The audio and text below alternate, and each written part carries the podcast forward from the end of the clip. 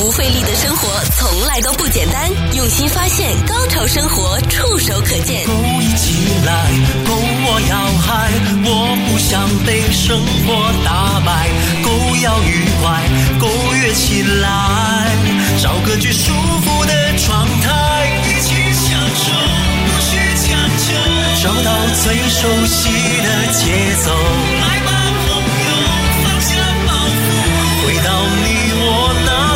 时间太长，不需要。暂时停下来，找到对生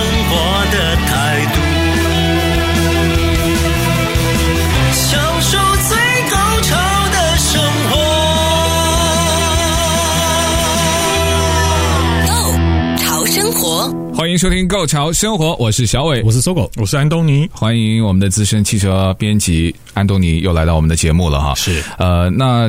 有好几个礼拜没有来节目呢，他去参加了一个其中的一个活动哈，去试驾了一款的新车。是这车给你开回家那么多个礼拜吗？这这是不是试驾？哎，通常有没有你试过最长的试驾？有有多长？呃，通常大概就是三天四天算最长了吧。有有试过可以开回家的吗？搜狗有。有啊，嗯，就那种试驾可以看公司是不是？对，看厂商，嗯，对，有的厂商就是像之前呃，大概呃十年前吧，有一家厂商就是让我们试驾他们不款呃不同款的车子，然后你可以选就是你要开哪一台，然后他就帮你 drop off，他他就 actually 他就把它开来公司，嗯嗯，然后把它丢下来给我，我就开一个礼拜这样子。哦，对啊，因为这种试驾我才能够试的就是比较真，嗯，而且能够有很多的细节嘛，对不对？是因为你每天你你就是你不只是上下班，你还要开去买菜啊，做一些事情等的话，你就可以查你。就可以测测试到这个车子的性能怎么样，比如说停车啊，然后倒车一些科技等等的。我觉得一天几个小时不够，我觉得开一个礼拜才够，一个礼拜才够，差不多。对，那安东尼。呃，现在试这款，我觉得就难了，因为太贵了，而且稀，而且稀少啊，太少，还没有还没有开始正式呃开开始开卖，对对，不过已经用定的，已经量产了嘛，对对，已经量已经量产，但是还没有开卖，还没开卖，对，现在还是 reserve 而已，什么时候卖？呃，好像是年底吧，你现在可以去订车，但是真的交车可能要到明年了。现在买现在买车都要这样子了吗？是二零二二车款吗？是二零，应该是二零二二，二零二二，明年车款今年卖。现在现在买车都这样子了，还是还对，现在还是一车难求啊。哦，我们好像没有说什么车是，卖了这么久的关子。哦，哇，这个车真的很很漂亮，很漂亮。Mercedes-Benz 的这个 EQS，呃，它的样子长得就很像这个 S Class，但是呢，它是一个纯电动车。对啊，这个呃，我们今天可以稍微跟大家就详细，因为你呃。有试驾过啊？试驾过的时候呢，你可能就看到有在不管是内装还是在外面的外饰，还有它的性能，嗯、都会可能跟我们看资料的时候就对比一下，看实际。当然，人家试驾摸到那台车子，开过那台车子，因为你资料说的很好嘛，然后我摸上去就实际上可能未必那么好。嗯、像有的使用习惯，那因为安东尼他也长得比较高，是呃，也可能就是说哦，会不会对于一些什么身材比较高的、嗯、呃，因为它是一个四门房车嘛。对那四门房车，那安东尼介绍一下吧。这款 EQS 电动，它是算是蛮大型了，就大型房车。它是豪华豪华的电动房车。对对，所以其实 Mercedes 的话，呃，整 EQS 听起来好像很陌生，可是你就要把它想，EQ 就是它的电动车系列，那 S 的话就是我们一般呃汽油的 S Class。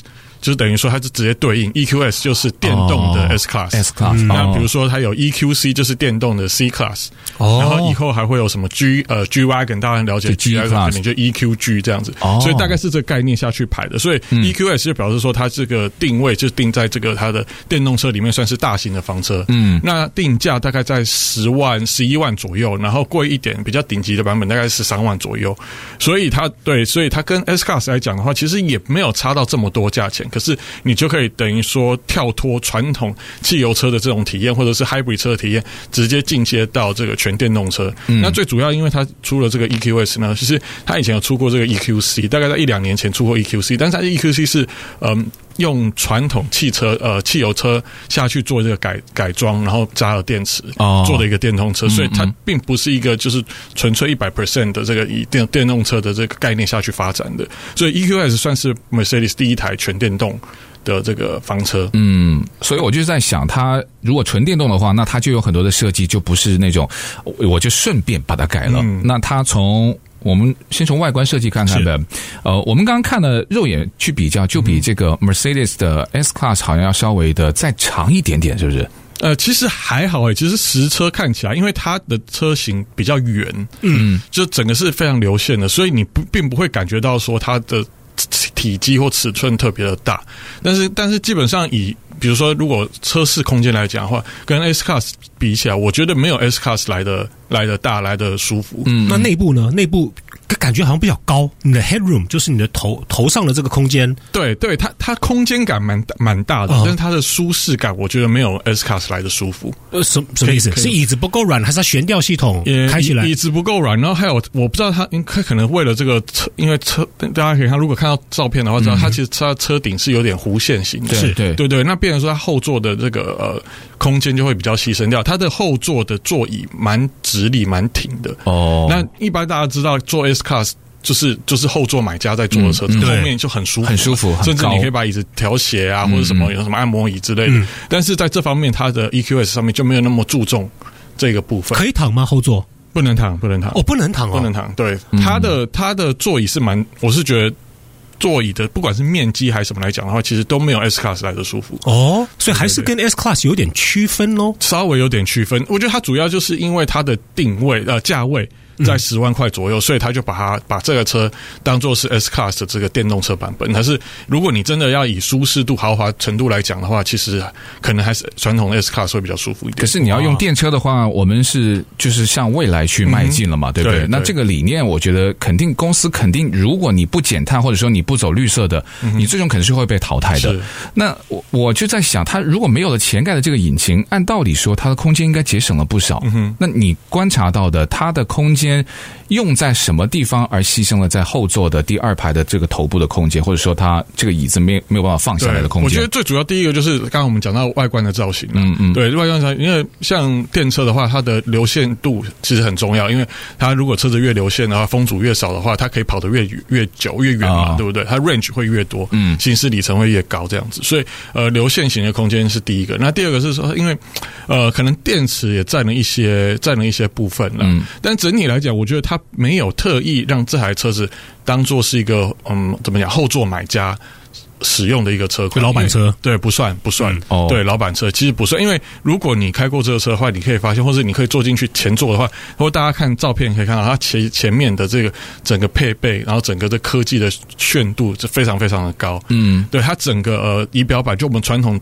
了解的这个前面这个操控中控台这个仪表板，它是一个五十二寸的荧幕，它其实是三组荧幕组合起来，对啊，它像一个这个短的 Y 型，对，对对，就是把我们以前现在我们的很多的车啦，嗯、就是所有上面的东西都。没有了，对，全部都变成荧幕了，就触控屏幕。对，它就说呃，Hyper Screen。而且有些人家里面的电视都还没有五十寸哦，没有啊，我们家就没有，没有，因为它的那个就是连呃副驾的座位，它都有一个可以触控的屏幕。对。对，就是它整个所有我们现在在车上安装的什么东西啊，那些大大小小的按钮，全部都变成了触控屏幕。是，而且它的这个中间的这个中传的部分，它下面我特别喜欢，现在中传的部分呢，它有镂空。嗯，现在很多车子都有镂空了。哎，我们现在那种我们旧车都没有。哦，因为我觉得那个是真的很实用，但那个是因为像这种呃用油的车是没有办法做到这种吗？还是说它只是车身的内内部的设计，它没有办法把那个中传给下面弄空？因为那个是一个非常好的收纳的空间。其实可以，因为前轮传动的车子，像呃有有些 SUV 哈，有些 SUV 的话，就是他们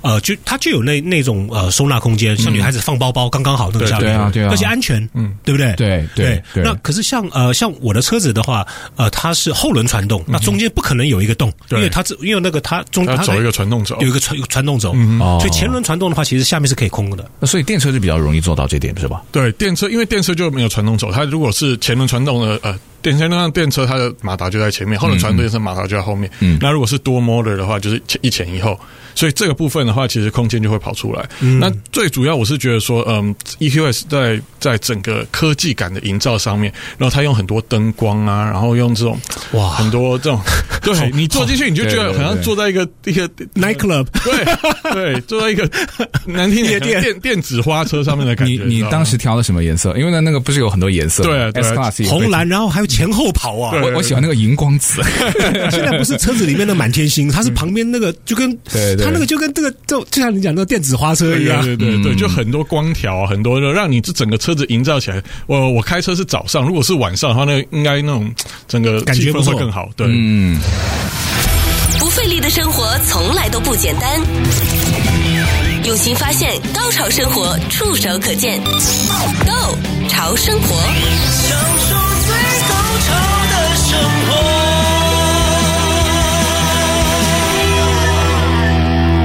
好了，继续到高潮生活，我是小伟，我是搜狗，我是安东尼。那我们刚刚说到的就是这个宾士啊 EQS 这个全新的车。嗯、那你去试驾完之后，我们刚刚就聊了一下外观啦，嗯、然后在内饰的前排、后排，对，呃，它的这个后盖箱也算是在这次的设计当中，就跟它传统的 Mercedes 很不一样吧？嗯哼。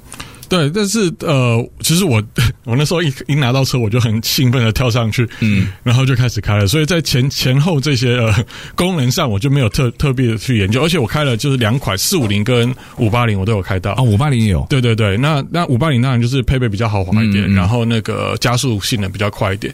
那其实这个 EQS 开起来感觉跟我们传统，因为目前大家知道电动车就会想到 Tesla 嘛，嗯，对。那我觉得跟 Tesla 的开起来的感觉还蛮不一样的。就第一个是 Tesla 的加速其实很猛爆的，嗯，你基本上你只要油门一踩下去，那车子瞬间就出去了，对。但是在 EQS 上面，在 Mercedes 上面，其实他做的，我想他可能也考虑到呃乘客，然后也考虑到这个驾驶开起来的这个舒适的程度，所以它在加速性能上面来讲就没有那么的猛爆，嗯，就开起来比较像传统的汽油车，或者是说比较应该说比较像 Hybrid 这种感觉，嗯嗯，对，它还是有有这个贴背感，但它不会就是突然。一秒钟就是直接把那个整个整个动力全部涌现出来，这样子。它的最快现在那个低配的版本，它最快可以到多少？它好最高时速，它是呃，它如果是零到六十的话是呃五点五秒。在它的这个呃四五零的部分，然后它顶级的五八零是四点一秒。诶，其实这个数据听起来并并并不是很好诶。嗯，对对，因为它直接最直接的竞争对手就是呃 Model S，Tesla 的 Model S 嘛。那 Model S 其实真的就很快，如果是 Model S 的普通版的话是三点一秒。所以差差 三点一秒很快，三点一秒对，差了两秒。那如果 Model S 的那个性能版 Player 的话是一点九九秒，其实两秒了，但它就是 advertise 一点九九秒，两秒。对啊，那那如果你看像这个 EQS 的话，还是要四点一秒，等于说都有大概两秒的这个差距。嗯，所以。嗯，我觉得他也不是说不能做到那么快，但他主要还是希望开这个车的人是很舒服的，然后很自在的在开，就不需要这么紧绷，不需要随时都在比什么零零到六十的加速这样子。嗯、那那你觉得，因为他说他就是 Tesla 的 Model S 的最大的竞争嘛，嗯、它的价钱也很竞争啊。嗯、那那他还有什么可以跟？Tesla 去去竞争，或者说他觉得他比 Tesla 要更优胜的地方呢？我觉得最主要的这一点应该是说，Mercedes 一直以来都是在做车嘛，做一百多年的车子嘛，嗯、所以其实他造车这个部分来讲的话，对他来讲一点都不困难。那 Tesla 的话，它可能是因为需要创新，需要一些比较呃话题性的东西，比如说嗯、呃，像 Tesla 的内装就很很简单、很简陋，嗯，那毕竟它才是美国车嘛，所以它在一些用料上面、一些组装的品质上面来讲，其实。大家来，大家都是睁一只眼闭一只眼啦，就给他就是没有说老实话就算了。对对对对。那如果你们回来看到 Mercedes 说，哎，他一直以来都是在做豪华高级车子，嗯、所以他在这些方面的话，你完全不需要去担心。就像我刚才讲的说，呃，你坐进去那个车内的气氛营造的就非常非常好。那他比如说它的皮料皮呃皮椅的材质啊，或整个。整个用料，比如中控台、方向盘的握感啊，什么，嗯、真的就是有 Mercedes 的那个那个 level 在，对啊，所以、嗯、所以如果大家习惯了呃豪华车子，然后又不愿意那么跟 Tesla 妥协，为了我要买一个纯电的。纯电的这个车子来做通勤，然后我就要接受哦你的这个不好的品质，然后常常你拿回去回去回去修，又要修个一个月两个月这样子，又不一定修得好。嗯，的话，其实 Mercedes 的电车是应该蛮好的，蛮好的选择。嗯，而且宾士它有很多这个死忠的粉丝啊，嗯哼，对不对？嗯、所以我相信，假设宾士的粉丝看到我现在有一台全新的 EQS 出来的话，我觉得他们很多都会心动的。对，其实最主要是因为呃到。美国这边还没有这个，还没有这个呃公布出来。但是在欧洲或英国，比如说英国的话是二零三零年，你所有市面上贩售的车子都是都是要是电车，不能有汽油车。我们加州也走的比较前，二零三五年吧，哦，是这样是吗？对对对，之前好像讲过。然后呃，欧呃 EU 就是欧盟也是二零三五年，也是二零三五。对对对，所以变成说，其实这些这些车厂，它一定势必要在这十年、十五年之内。赶快把这个脚步跟上，不然的话，其实对啊，到到时候如果你你的电车做的没有，比如说没有特斯拉好，或者没有几个专门做电车的车厂好的话，其实他们很容易就被淘汰。对，而且我觉得像这个电车呢，它出来竞争，就是说让大家在纯电动车方面又多了一个选择。对，我们都觉得特斯拉它严格意义上来说，它不是一个车厂。科技公司，对，它只能真的算是一个科技公司。所以你在车的方面呢，以前你可能就觉得它很炫酷，或者说它的牌子给你很多附加的一种价值在里面。那就车本身来说，如果传统的车厂，尤其像 Mercedes 这种这么老牌的车、嗯、车厂，它要去做纯电动的话，我觉得已经不是技术的问题。对，它只是要延续它的那个协同的同时，是我也可以做到这个纯电动。但这个纯电动最关心的就是这个续航嘛，嗯、因为它跟 Tesla 相比的话，Tesla 的续航是要比它会再好一点。对，哦，对，因为 Tesla 的话，如果是 Model S 的话，它的续航力是呃，如果基本版的四百零五 mile。嗯然后呃，performance 版的话，就 Plaid 版的话是三百九十六，对，所以嗯、呃，如果是 EQS 的话，基本版是三百五，嗯，所以三百五跟四百零五就差了五十迈了，对对，对。那如果是 performance 版的话是三百，呃，EQS 的五八零的话是三百四，呃，还是比还是比特斯拉少，嗯，所以这方面来讲的话，我觉得我觉得应该这么说啦，如果以电车专属的这些，比如说呃，它的 power 啦，然后它的这个续航力啊，这些来讲的话，它的科技的话，嗯，其实还是 Tesla 厉害啦，因为它毕竟它已经做了，你看那个 Model S 做到现在也也十年有了，对啊，二零一二、二零一三年出的嘛，嗯，那如果你要说一些，比如说刚才讲豪华啦，然后它的这个整个整体的汽车的感受，就是你对汽车的认知的话来讲的话，Mercedes 电车还是会比较符合传统这个汽车驾驶者的这种感受。好，我们再学习一下。不费力的生活从来都不简单，用心发现，高潮生活触手可见 Go 潮生活。电车真的是很心动了。那我们到了这个时候，现在呃，格拉斯哥不是也开这个气候峰会嘛？我们都知道这个问题是迫在眉睫的了。我们能够做的就是呃，少买点东西。可是车呢，就要肯定要考虑这个电的。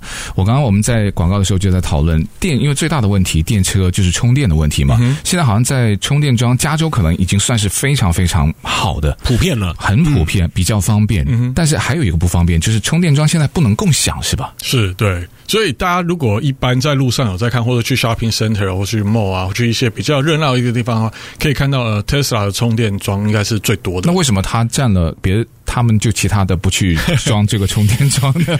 我觉得应该这么说，因为 Tesla 的车子你一定只能充电嘛，你不能加油嘛。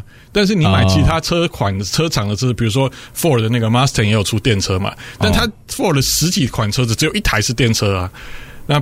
它不会那么注重在它的这个充电装呃设备上。哦，你觉得是车厂的问题？我觉得是车厂问题，就车厂还没有那么的积极，哦、对积极的去部件它的充电系统。嗯、那另外一点是呢，Tesla 它自己有它自己的插头，它自己的这个充电的方式，所以变成说呢，呃，你其他车款、其他的车子，它可能自己一个自己的系统，Tesla 它是走一个自己的系统，所以你就会发现说，嗯、呃，Tesla 就。走到哪里，你都可以看到特斯拉的充电桩。嗯，那其他的你可能就不会特别去注意它。可是，当你想要计划拥有一台这个电动车的时候，我们要考虑的事情其实是蛮多的哈。其实家里就要装一个充电的装置嘛，嗯、那个又没有包括在买车的这个价这个价钱里面。不在里面吗？你要另外对，不在。那那一套系统家里就是你买了 Tesla 的话，你回到家里面你要装一个充电站。对，它应该它应该算是一个 outlet，它就从你的那个 breaker panel，从你这个电电箱。电箱，嗯，拉一条这个，它是算两百二到两百三十伏的这个，就比较比较呃功率比较大的这个，就不能我们自己拖一个那个板，对对，这 延长线是不是？就你要请那个 electric 呃那个电工来来装这个东西，那也有它，因为像像我家是。我不是住在 house 嘛，说是 town house，嗯，所以我的电箱就没有办法提供这么大的这个电，呃，它有它有分 amp，有分安培，嗯，线的粗度，嗯嗯，对。那如果像我家只能装二十安培，我在充电的时候就会比较慢。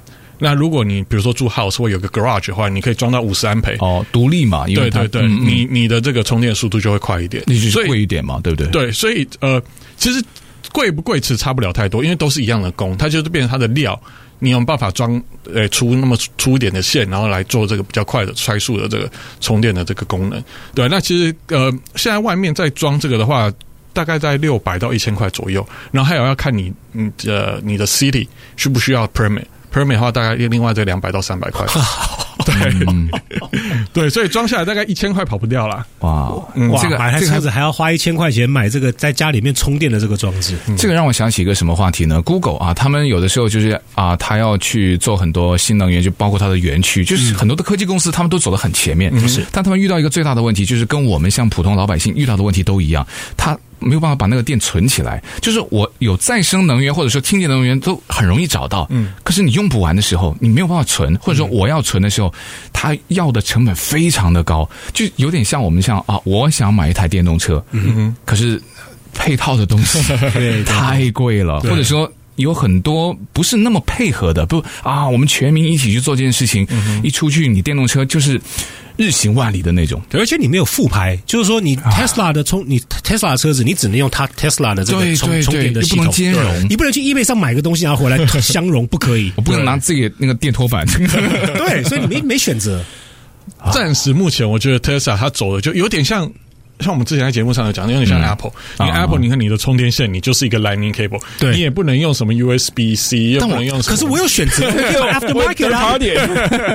没有，现在还没出来啦，应该是这样讲，可能现在还没出来，但它至少它的这个这个规格上来讲，它是有它自己限制在。嗯，我们是讨论一个最重要的问题，最直接的问题。不费力的生活从来都不简单。用心发现，高潮生活触手可见。Go 潮生活，享受最高潮的生活。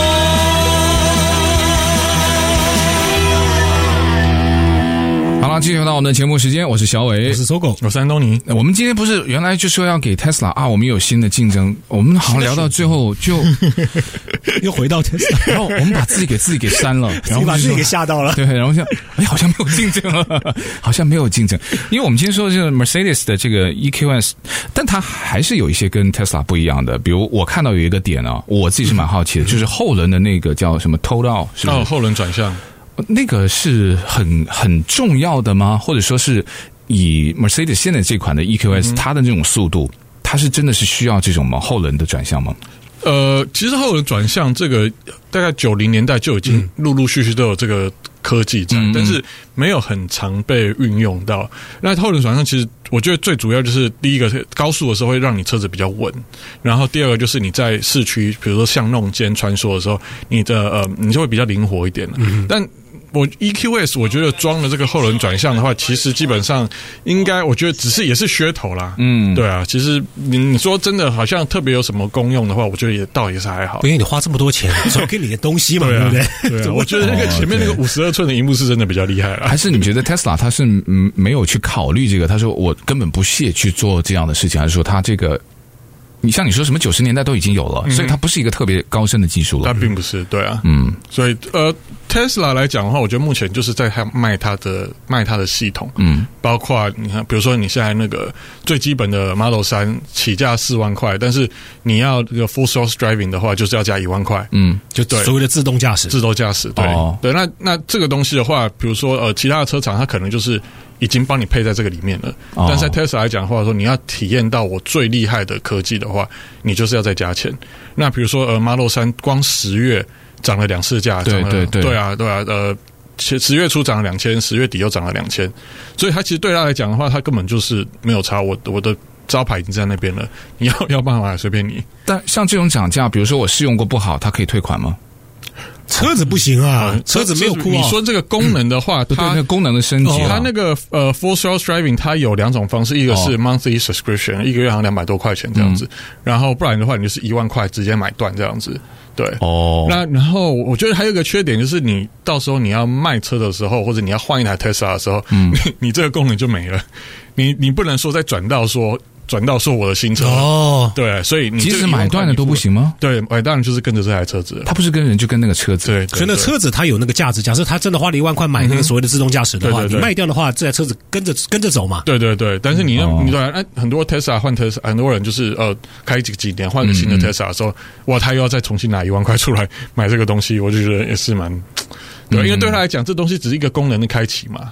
对啊，可是里面都内建。可是我们公司有一位同事，就是他就是因为 Tesla 有这种呃自动驾驶的功能才买 Tesla 的，然后他他觉得开他 Tesla 爱不释手，因为他很不喜欢开车。嗯，所以自动驾驶等于是帮了他一个大忙。他在高速公路上面，他根本啥都不用做。嗯，但我觉得这个有一点有一个迷失啦，就是因为因为我最近开 Tesla，我的那个就没有就没有那个全自动驾驶，就没有自动驾驶。嗯，那它就是叫做就是普通的呃所谓的 Autopilot。嗯，那 Autopilot 就是你来车子你是不用选配的，就每台 Tesla 都会有 Autopilot，但 Autopilot 的功能跟我们现在目前市面上大家知道可以买得到的车子的这个呃主动驾驶辅助的功能来讲，我觉得反而还没有那么齐全。那、嗯、我刚才这个节目前，我就跟 Sogo 呃在聊，就是说 Autopilot 的话，你 Tesla 上面的话，你的车子呃，一般我们现在市面上的车子，它有那个方向盘维持嘛，就是你可以在呃保持保呃你的车子保持在这两个车道的中间嘛。那如果有转弯的话，它方向盘会做一点这个 adjustment 帮你转弯。可是，在 Tesla 上面的话，你只要一换了车道以后，你这个功能就要重新设定，重新帮你，对，你就你就 cancel 掉。但是，一般的、哦、一般的有这个功能的车子的话，你打方向灯的时候，它这个功能会暂时的取消，因为它知道你要换车道，嗯，它就不会去抓那个左右车道的那个线，嗯嗯嗯。然后你等到你呃换完车道 complete 了这个动作以后，那个那个功能又会出对，出来，它重新要抓到线，你功能就会跑出来，嗯，对。所以我觉得 Autopilot 其实还是它还是希望你去换那一万块。哦，所以那个就是让你去换那个一万块的一个梗，就是在铺，对不对？蛮失望的啊，拥有就不失望了，好不好？我们还在考虑的，就觉得还有点小失望。花一万嘛，对，就太贵了。好，今天也谢谢安东尼的分享，因为他这个试驾过来之后呢，给大家做更多的一些比较。是，我觉得有比较，呃，不不只是伤害了，我觉得有更多的数据可以给大家去做一个比较客观的考量了。是，也谢谢我们听众的收听，我们下次再见喽，拜拜。拜拜。